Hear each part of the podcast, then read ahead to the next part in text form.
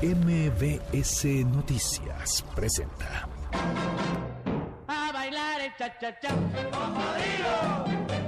bailar el cha cha cha. A bailar el cha cha cha. A bailar el cha cha cha. El cocodrilo. Ahí mis cotorras. Un viaje por el pasado y las historias de la Ciudad de México. El cocodrilo recorre calles, sitios, lugares y anécdotas para revivir la historia urbana. Súbete al cocodrilo y disfruta del viaje acompañado de Sergio Almazán. Todos a bordo. El cocodrilo comienza su recorrido. ¡Vámonos! ¿Qué tal? ¿Cómo están? Bienvenidos. Muy buenas tardes. Gracias por acompañarnos. Esto es MBS Noticias 102.5. Mi nombre es Sergio Almazán. Este programa es El Cocodrilo en la emisión 338, que hoy la vamos a dedicar a reflexionar sobre los 500 años de la matanza en Cholula, el previo a la entrada de Cortés a la ciudad de Nosca. Eh, vamos a recorrer este hecho que ocurrió entre un 18 y 19 de octubre de 1519. Y en la música, Inicia tu canción. Inicia la rocola en El Cocodrilo.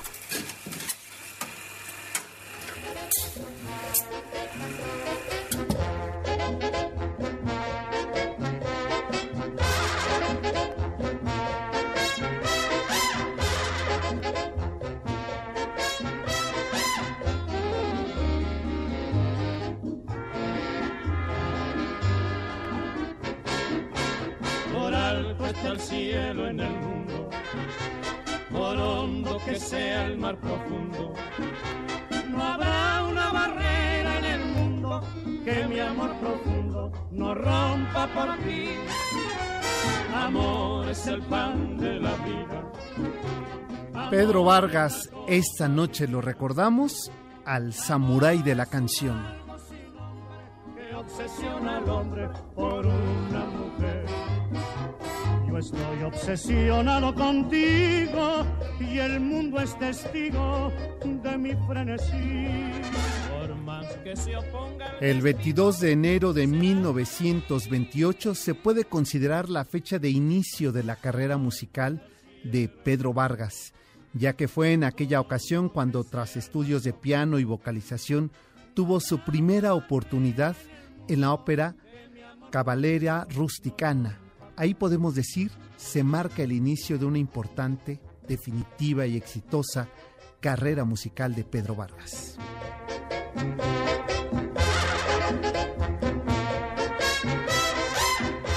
Según cuenta la tradición popular, de joven el cantante mexicano Pedro Vargas soñaba con ser torero, hasta que en un buen día un ovillo le dio tan gran revolcón que le quitó para siempre aquel deseo. Cierta o no esta historia, el tenor de las Américas, como se le llamó, pertenecía a esa clase de artistas que nunca necesitó recurrir a poses ni a excesos para conquistar el favor del público. Su voz, su disciplina y su repertorio, siempre cuidadoso y emocionalmente íntimo, lo promovió como una de las más selectas voces del cancionero latinoamericano.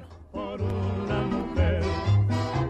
Yo estoy obsesionado contigo y el mundo es testigo de mi frenesí.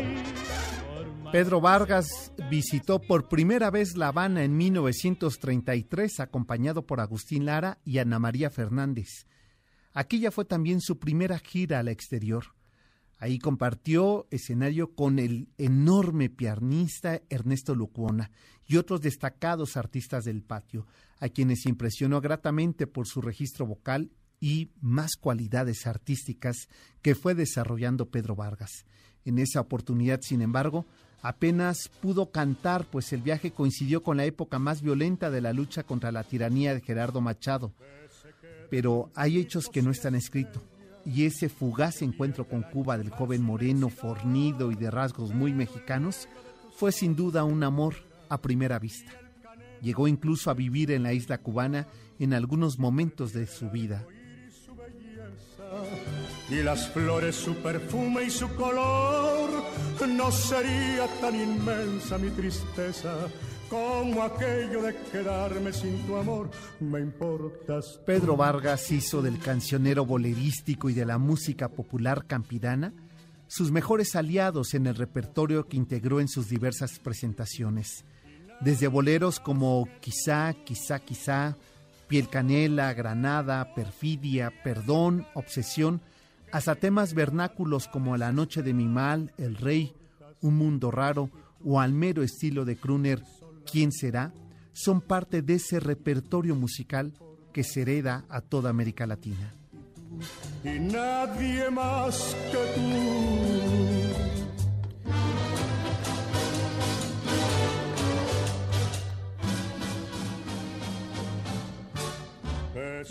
Dueño de una voz privilegiada, Pedro Vargas se dedicó en particular a la canción amorosa y cultivó el bolero con una especial preferencia en América Latina no solo recibió el aplauso del público y la crítica, sino también la acogida de los mejores artistas que lo consideraron como uno de los grandes artistas y de las voces del mundo popular de habla hispana. Compositores de la talla de Agustín Lara, María Grieber, Isolda Carrillo, Domínguez o Pedro Flores encontraron en el samurái de la canción a su mejor embajador musical nadie más que tú. Ojos negros, piel canela, que me llegan a desesperar, me importas. Pedro Vargas nació en San Miguel de Allende, Guanajuato, en 1926. Falleció, falleció a la edad de 83 años el 30 de octubre de 1989. Es decir, hace 30 años eh, que falleció Pedro Vargas en la Ciudad de México. Desde entonces, ganó la inmortalidad al registrar el acervo musical con sus versiones a grandes temas del cancionero bolerístico y romántico de América Latina.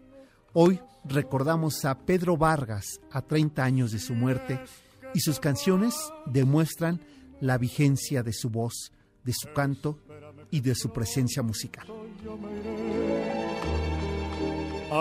Donde tú Espérame en el cielo, corazón. Si es que te vas primero, espérame que pronto yo me iré para empezar de nuevo. Nuestro amor es tan grande y tan grande que nunca termina. Y esta vida es tan corta y no basta para nuestro idilio.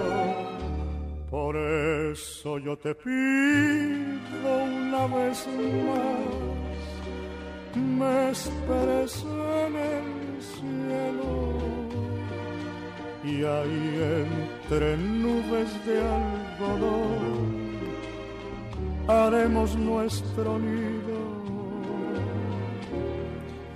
Espérame. Con la voz de quizá el más grande cantante de la primera mitad del siglo XX mexicano en eh, Hispanoamérica, es decir, con la voz de Pedro Vargas, les damos la bienvenida en este eh, espacio El Cocodrilo en la emisión 338, por supuesto aquí en las, en las frecuencias de MBS Noticias 102.5.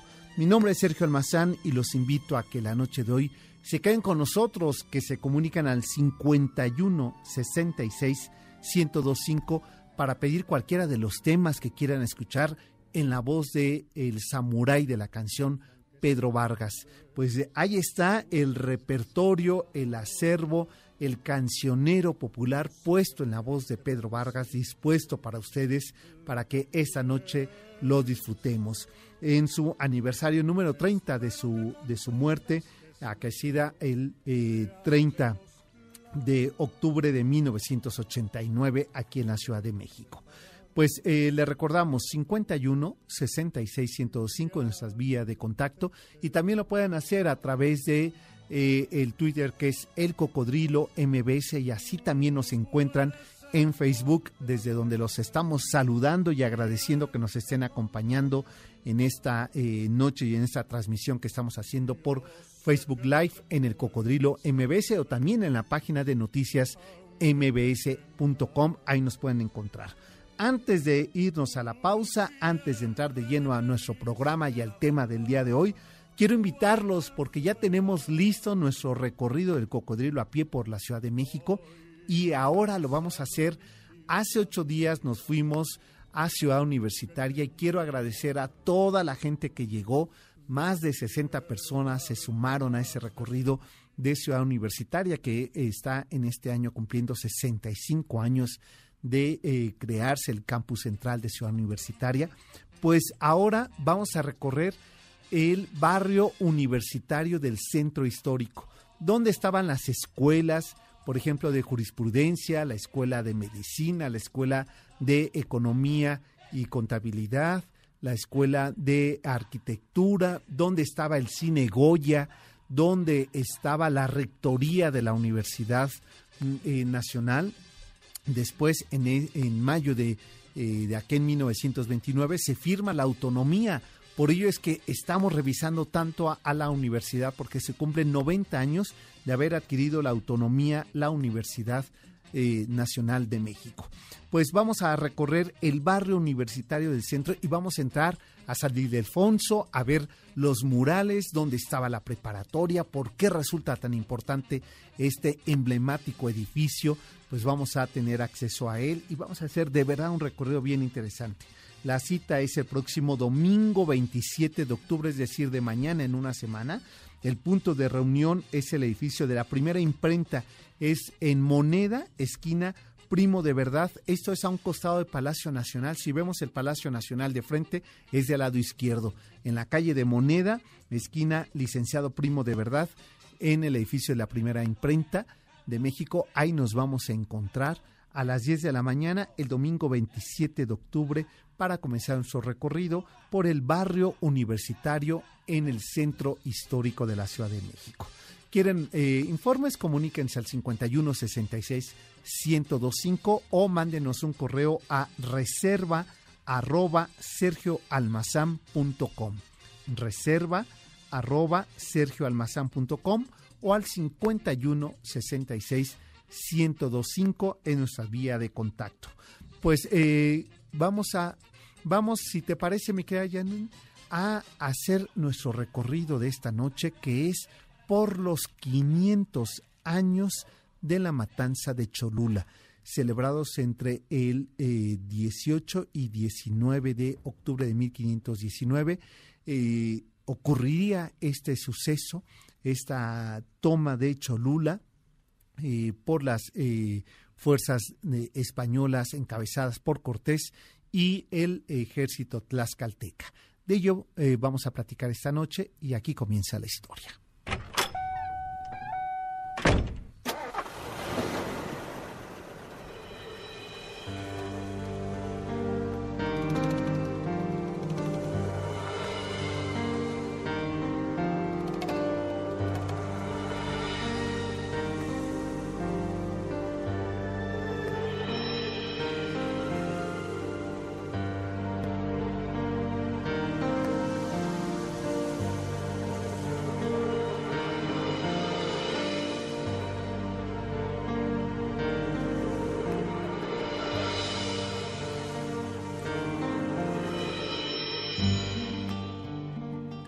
Los españoles convienen en decir que los tlaxcaltecas y los cholultecas eran enemigos y que a su llegada a la ciudad de Cholula se les dio hospedaje aunque no se alimentó debidamente. Los desacuerdos se dan entre los que aducen haber tenido noticias de que se les preparaba una trampa a los españoles por parte de los mexicas en Cholula. Unos dicen que en Cholula y otros que en la zona montañosa del camino entre esta ciudad y Tenochtitlan.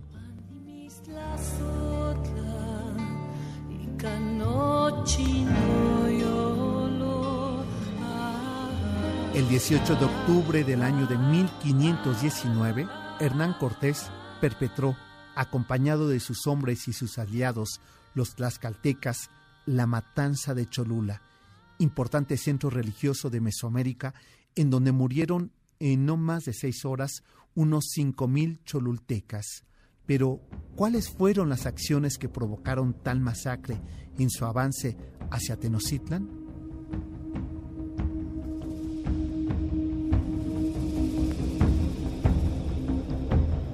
Según las crónicas y los documentos que se han escrito y revisado a lo largo de los tiempos, se habla de los encuentros y desencuentros entre españoles y cholultecas. Pero más aún, los textos explican lo que provocó la matanza de Cholula. Una mañana de octubre de 1519, después de 20 días de permanecer alojados con todos los honores en los palacios del Tlatoque de Tlaxcala, Cortés partió, partió hacia la ciudad de Cholula por un exhorto de los mensajeros de Moctezuma II, señor de Tenochtitlan, pues los cholultecas eran sus tributarios. Hernán Cortés escribe, sabríamos de la voluntad del dicho Moctezuma si era de que yo fuese a su tierra, de tal suerte que al frente de un puñado de españoles con sus armas bien apercibidas, unos 400 guerreros aliados de Zempoala en la vanguardia de avanzada y con todo un ejército de seis mil hombres tlaxcaltecas cubrieron la retaguardia.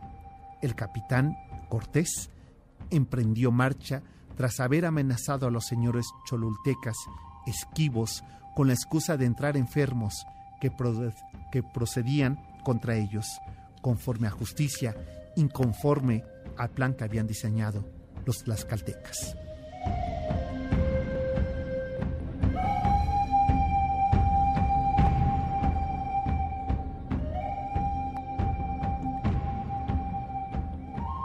¿Qué ocurrió en esos días asiagos entre el 18 y 19 de octubre de 1519 en Cholula?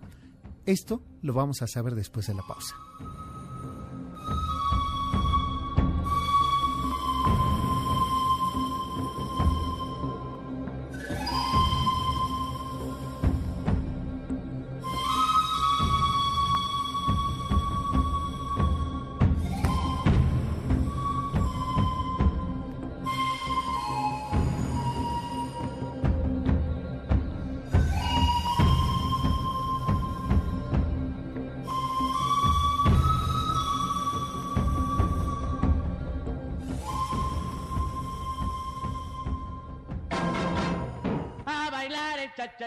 El cocodrilo hace una pausa. Enseguida continuamos. Ya estamos de regreso para seguir recorriendo las calles de esta ciudad a bordo de El Cocodrilo.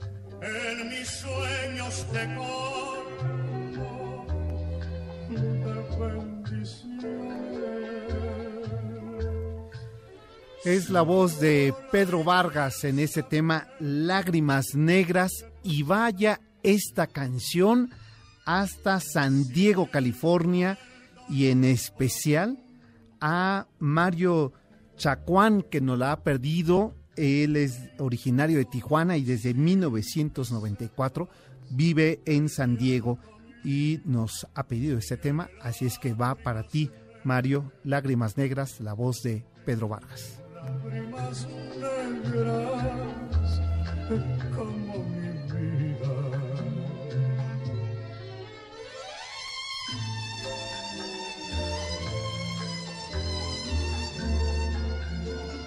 A ver, Michael, aquí tengo, eh, según informes, que tu abuela es tlaxcalteca.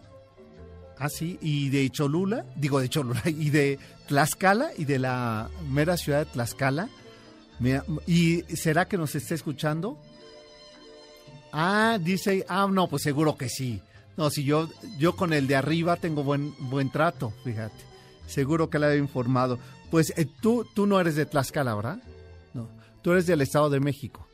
Sí, ahí está. Pues eh, este, dice que su abuela. ¿Y si conoces Tlaxcala o no? No, yo- dudó, ¿eh? La respuesta. Pues eh, eh, ahí está. Pues justamente por qué estamos, eh, me refería a ello, pues porque la tarde de hoy estamos dedicando este espacio a hablar de la matanza de Cholula, una matanza que digamos es el preámbulo para la entrada del ejército de Cortés con los tlaxcaltecas a la ciudad de Tenochtitlan que gobernaba Moctezuma II.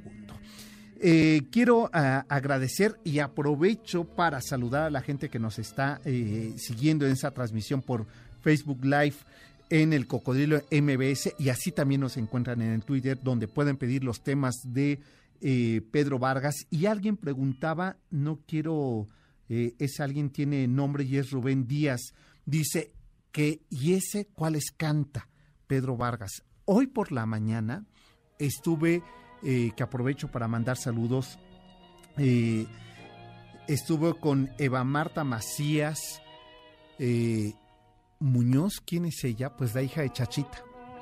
Estuve con ella, con su papá, con el esposo de Eva Marta, estuvimos platicando.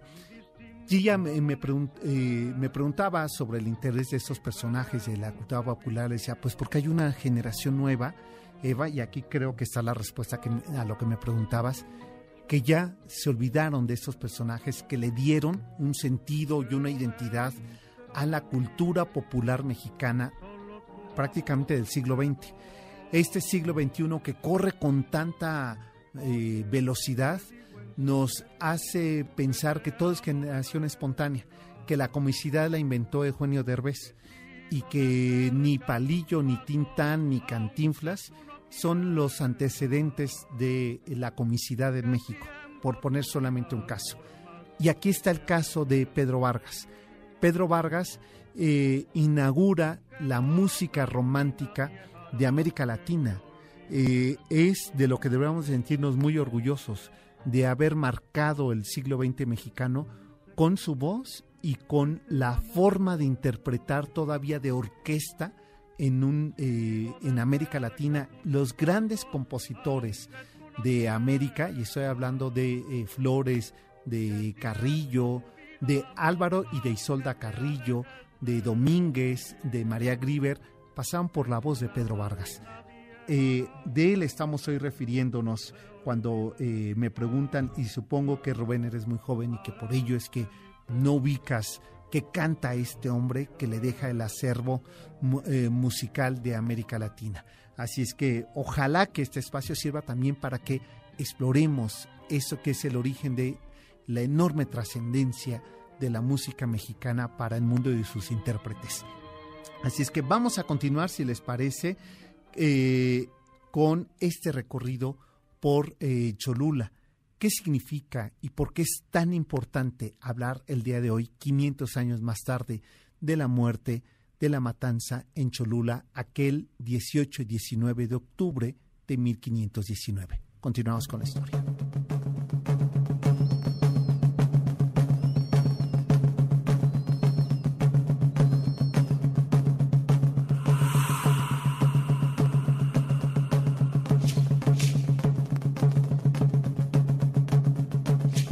En el bloque anterior ya hablábamos sobre este avance que hace Cortés con su ejército y acompañado también con los tlaxcaltecas, que eran enemigos de los cholultecas, que a su vez los de Cholula eh, eh, eran tributarios de los mexicas de Moctezuma II cuando y Tlaxcala era enemigo de los eh, mexicas, pues dicen que hay que avanzar a Cholula y que esa va a ser la ruta para que ingresen a México Tenochtitlan.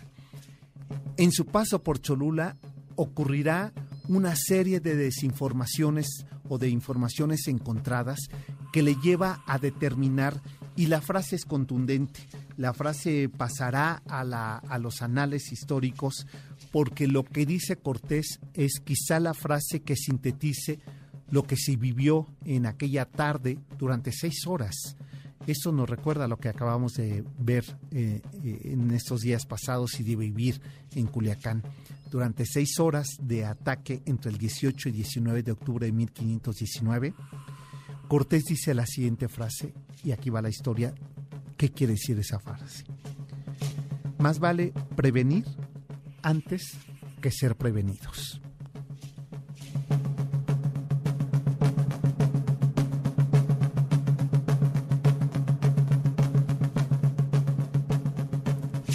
Los tlaxcaltecas, que eran enemigos de cholultecas y mexicas, enviaron a un embajador de paz para entrevistarse con los jefes cholultecas y pedirles que enviaran a su vez embajadores para reunirse a dialogar con Cortés.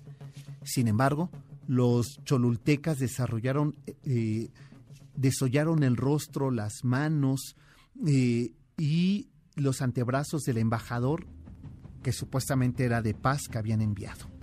Acto seguido, los tlaxcaltecas pidieron venganza a Cortés, quien ante la existente petición de los mensajeros de Moctezuma, decidió Cortés aceptar su invitación y emprender camino hacia Cholula, a pesar de las advertencias de los, de los tlaxcaltecas para que no lo hiciera, porque sabía que corría peligro.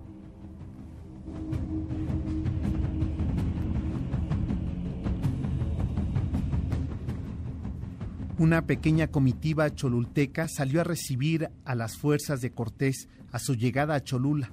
Después de presentar los acostumbrados regalos, se excusaron con Cortés por no haber asistido a Tlaxcala debido a esa rivalidad que existía con el dicho pueblo entre eh, Cholula y Tlaxcala. A continuación, los eh, habitantes de Cholula dieron la bienvenida a españoles y a totonacas, pero pidieron que los tlaxcaltecas no entraran a la ciudad.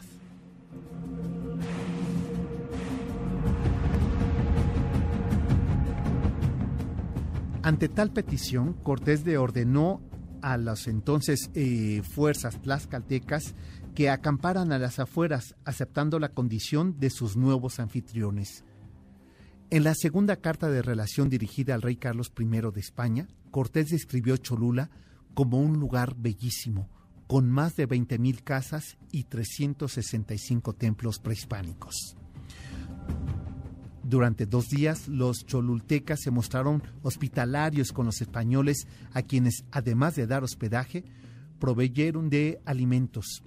Pero al tercer día, los jefes cholultecas parecían rehuir al contacto de los españoles, y es que, según las crónicas de Díaz del Castillo, Moctezuma había enviado un escuadrón de 20.000 guerreros mexicas a las afueras de la ciudad para atender una emboscada a los españoles. Además, según reveló una anciana a la Malinche, los cholultecas tomarían prisioneros por sorpresa a una veintena de españoles para sacrificarlos en el Teocalli o templo, cumpliendo así con los rituales previos al inicio de una guerra.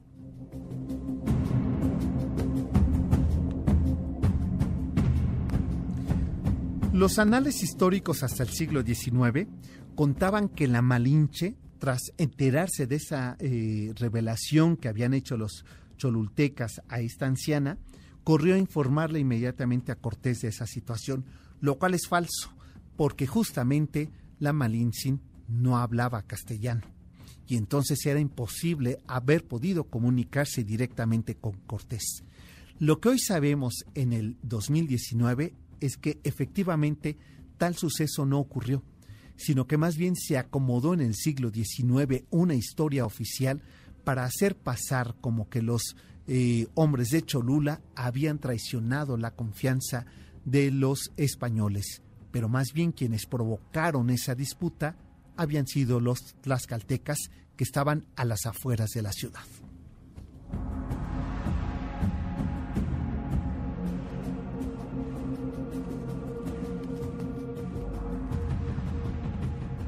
Los totonacas avisaron a Cortés de que habían detectado orificios eh, disimulados en las calles de la ciudad, practicados para servir de trampas para que los caballos que traían los españoles eh, fueran allí atorados y provocaran entonces que cayeran y con ello poder derrocar a ese ejército.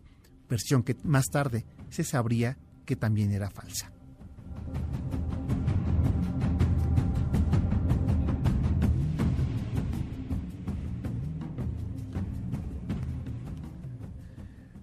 A la mañana siguiente, Cortés comunicó a los gobernantes y sacerdotes cholultecas que estaba enterado de la existencia de un complot e inmediatamente los apresó y los arrestó. A continuación, eh, eh, hizo que eh, fueran, dio un aviso para que su ejército, armado con arcabuces, ballestas y espadas, pasaran a la acción, tomando totalmente desprevenidos a los nuevos enemigos. Los aliados tlaxcaltecas y totonacas arremetieron con una furia incontrolada contra la ciudad, robando sal y algodón, asesinando a sus habitantes por miles, incluyendo a mujeres, ancianos y niños, y tomando centenares de cautivos. Los cálculos de los diferentes cronistas apuntan que en menos de seis horas se produjeron entre cinco mil y seis mil muertos cholultecas, siendo civiles desarmados un gran porcentaje de ellos. Era el 18 de octubre de 1519 cuando ocurrió el asiado destino de Cholula y cuando comenzó una conquista sin tregua de los territorios mexicas en manos de españoles y tlaxcaltecas.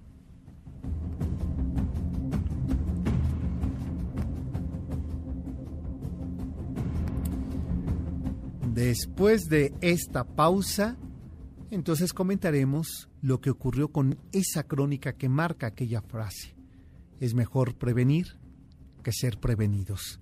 Así lo escribió Cortés en su segunda carta de relación. Presto después de la pausa. El cocodrilo hace una pausa.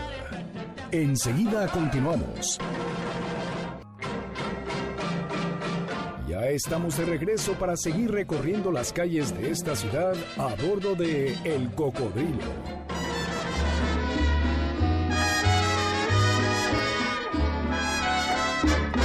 Perdón, vida de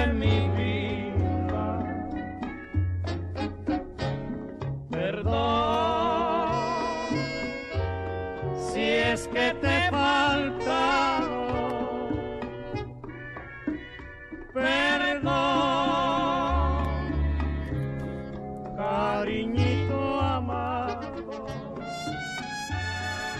ángel adorado,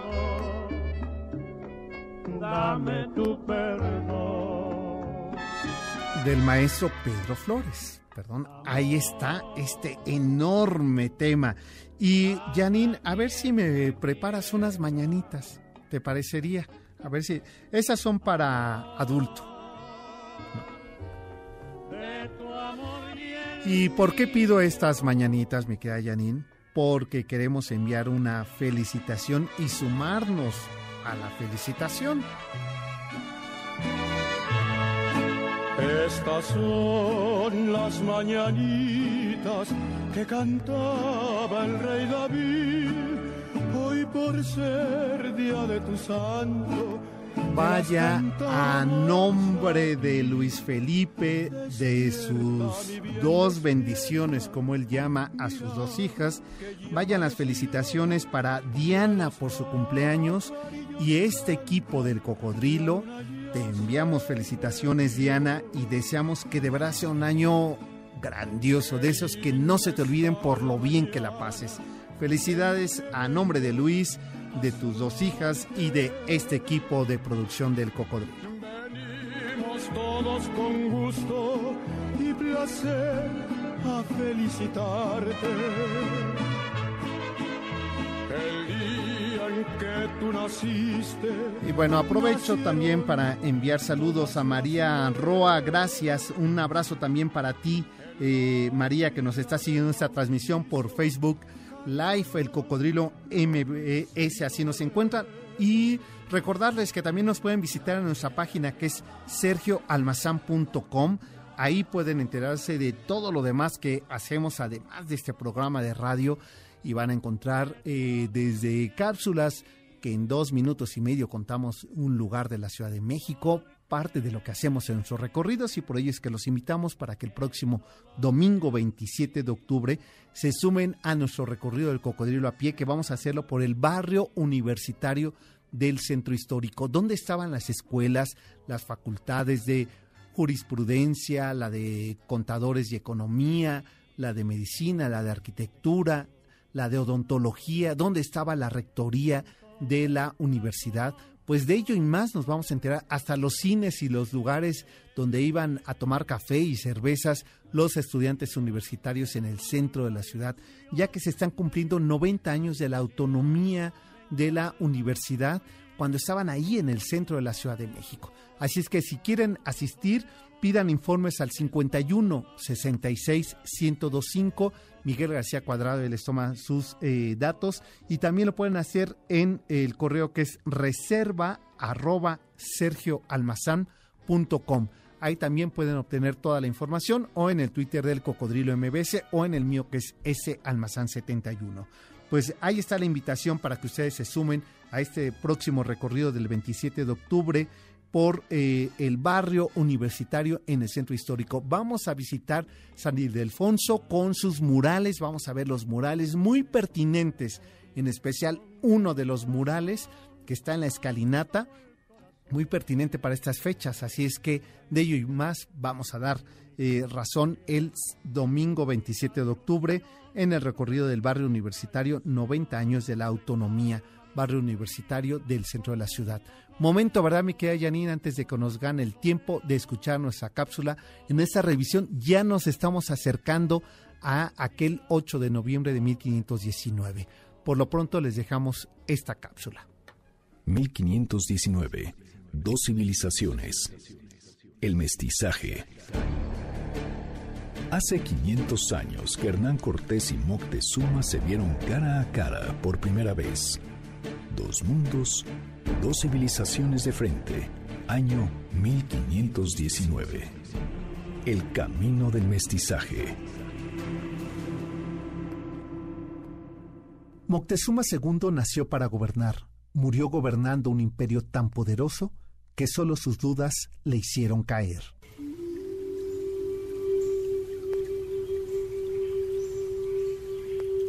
Moctezuma II Xocoyotzin que en agua significa señor encolerizado o el chico, nació en 1468, en plena expansión del imperio mexica. A los pocos meses de su nacimiento, su bisabuelo Moctezuma I murió y su padre, Axayacatl, subió al trono, por lo que Xocoyotzin era heredero directo del trono y del poder de Tenochtitlan.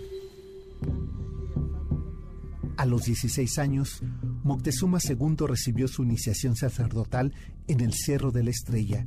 Era experto de la lectura de códices antiguos y comenzaba a ser buen conocedor de las ciencias astrológicas que tanto interesaban a los cenoscas.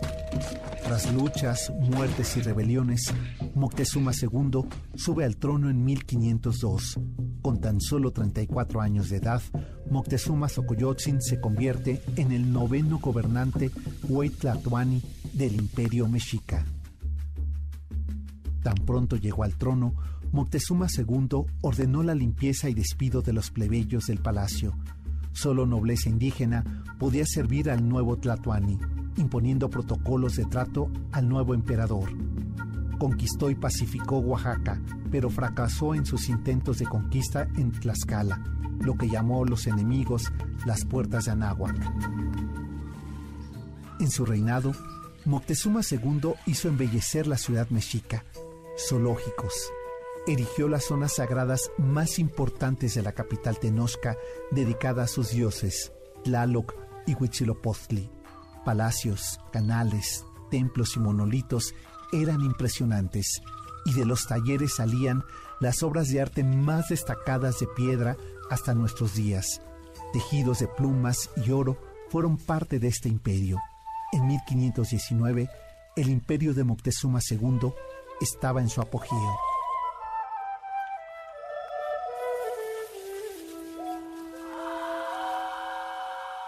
Una serie de prodigios en el cielo mexica marcaron un presagio, el cumplimiento de una fatídica profecía que anunciaba el final de los tiempos y la creencia de que quien llegaba era el dios Quetzalcoatl en persona. Eso paralizó al poderoso Moctezuma, que tras diversos intentos fallidos no pudo evitar que Cortés llegara a México.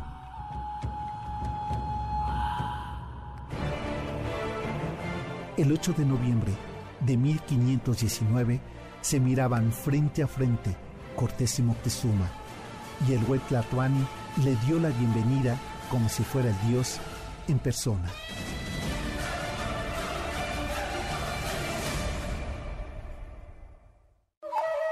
...1519... Dos civilizaciones... ...el mestizaje... El cocodrilo hace una pausa. Enseguida continuamos.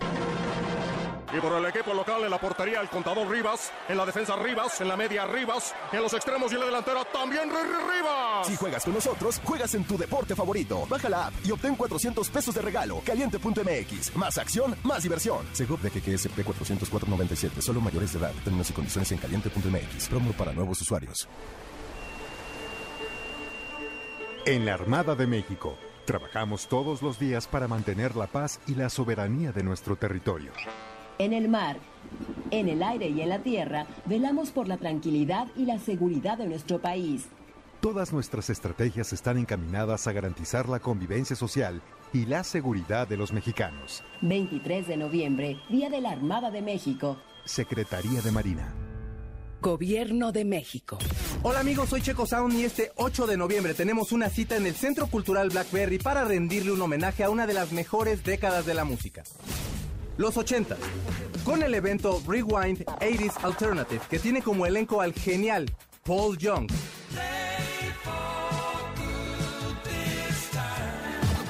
A los espectaculares Modern English. Y a Mitch Ure de Ultravox.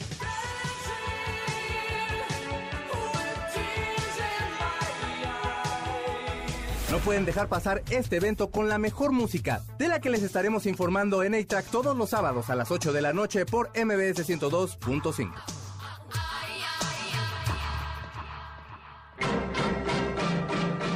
Ya estamos de regreso para seguir recorriendo las calles de esta ciudad a bordo de El Cocodrilo.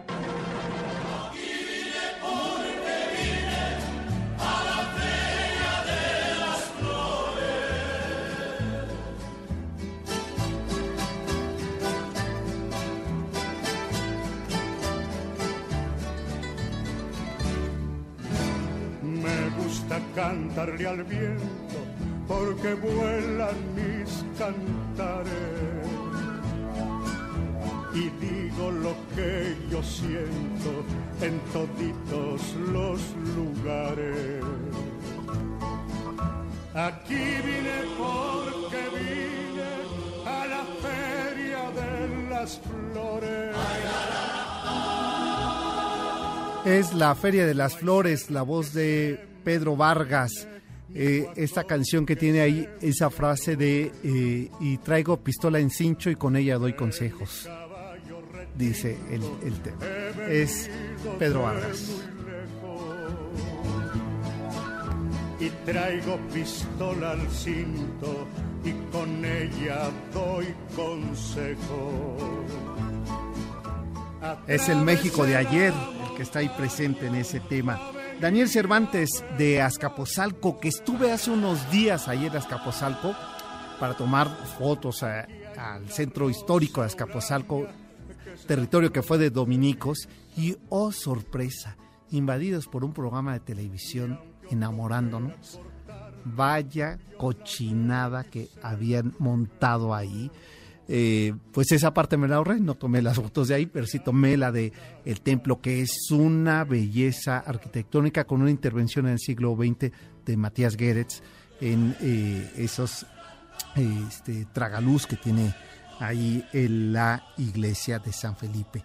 Y bueno, pues eh, saludos Daniel Cervantes y Azcapotzalco, tierra de chintololos, de eh, del hormiguero, y por acá nos decía ah, que nos manda felicitaciones y que sábado a sábado nos escucha.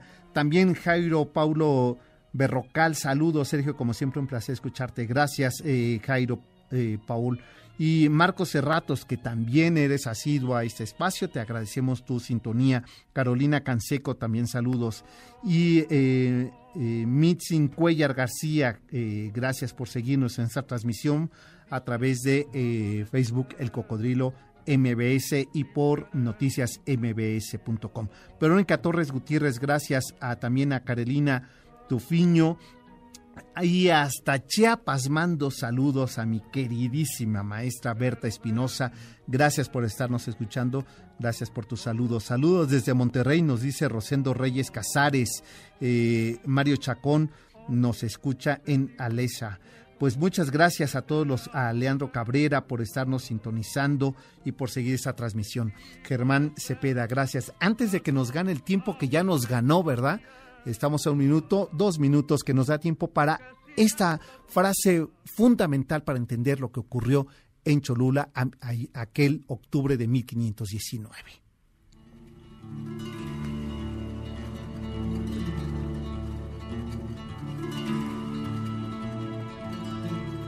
Al tercer día de estar hospedado Cortés en Cholula, algo ocurrió en el extremeño que junto con sus tropas y lugartenientes acordó, más vale prevenir antes de ser prevenido.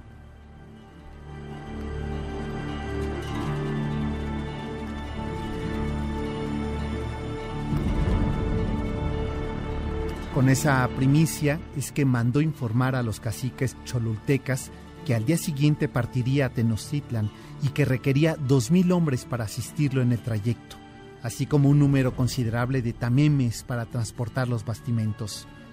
Llegado el momento, Cortés ordenó a sus soldados estar con sus armas bien dispuestas, montó su cabalgura y soltó el tiro de arcabuz que antes había convenido entre su ejército como señal de cerrar los accesos del patio donde se encontraba la sorprendente eh, y la mayoría de la muchedumbre con su ejército donde lanzó fechas para ensartar a los indígenas que ahí se encontraban.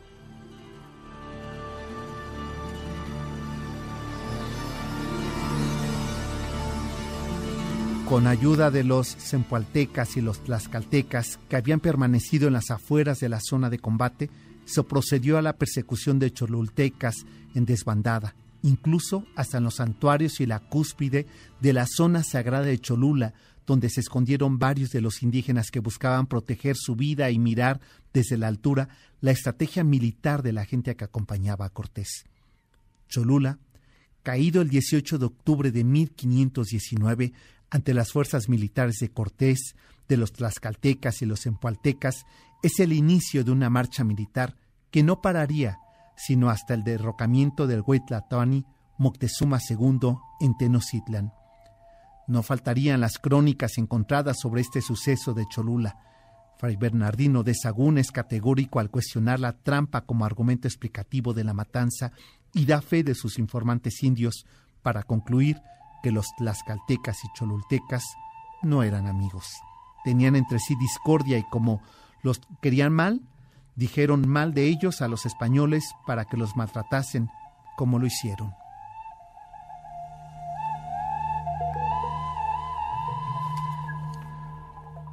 Cholula cayó y junto con él seis mil de sus habitantes. Era entre el 18 y 19 de octubre de 1519. Se marcaría entonces el destino del fin del imperio de Moctezuma II.